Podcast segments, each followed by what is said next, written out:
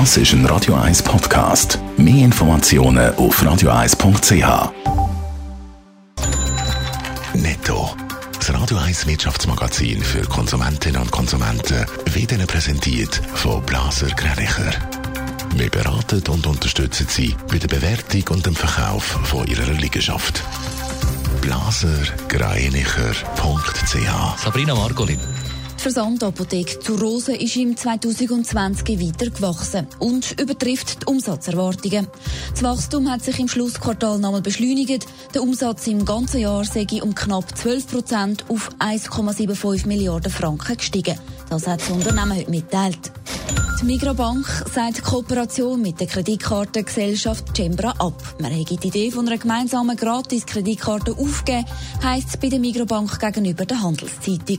Eine Gratis-Kreditkarte soll es zwar nach wie vor geben, aber nicht in Zusammenarbeit mit Cembra, sondern mit der Kartengesellschaft Visika.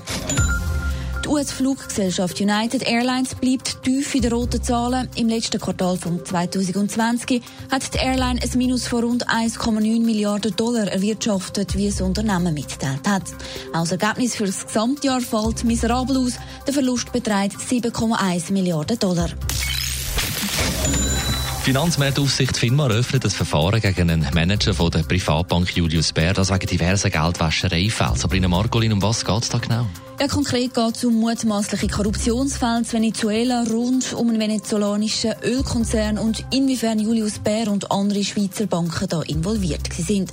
Die Firma hat jetzt abgeklärt, ob diverse hochrangige Manager von Julius Baer etwas mit den schweren Verstößen gegen Geldwäschereibestimmungen zu tun haben. Im Mittelpunkt der Untersuchung standen sind vier Manager von der Bank.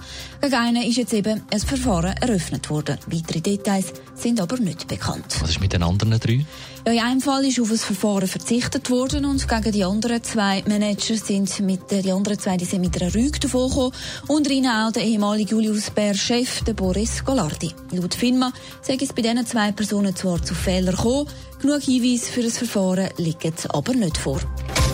Netto. Das Radio 1 Wirtschaftsmagazin für Konsumentinnen und Konsumenten. Apropos Fehler, also wenn es dann eben so tönt, zu früh, ja, dann, dann liegt das an mir. Ja. ich, ich, ich bin ja da an den Knöpfen und Hebel. Obwohl ich ja das ja gerne drücke, sollte er nicht zu früh ab. Machst du eigentlich? Wenn du auf einen anderen Knopf drückst, Ja. kommt gute da, Musik. da. Ja, scheint's. Ja, schau jetzt. Das ist ein Radio 1 Podcast. Mehr Informationen auf radio1.ch.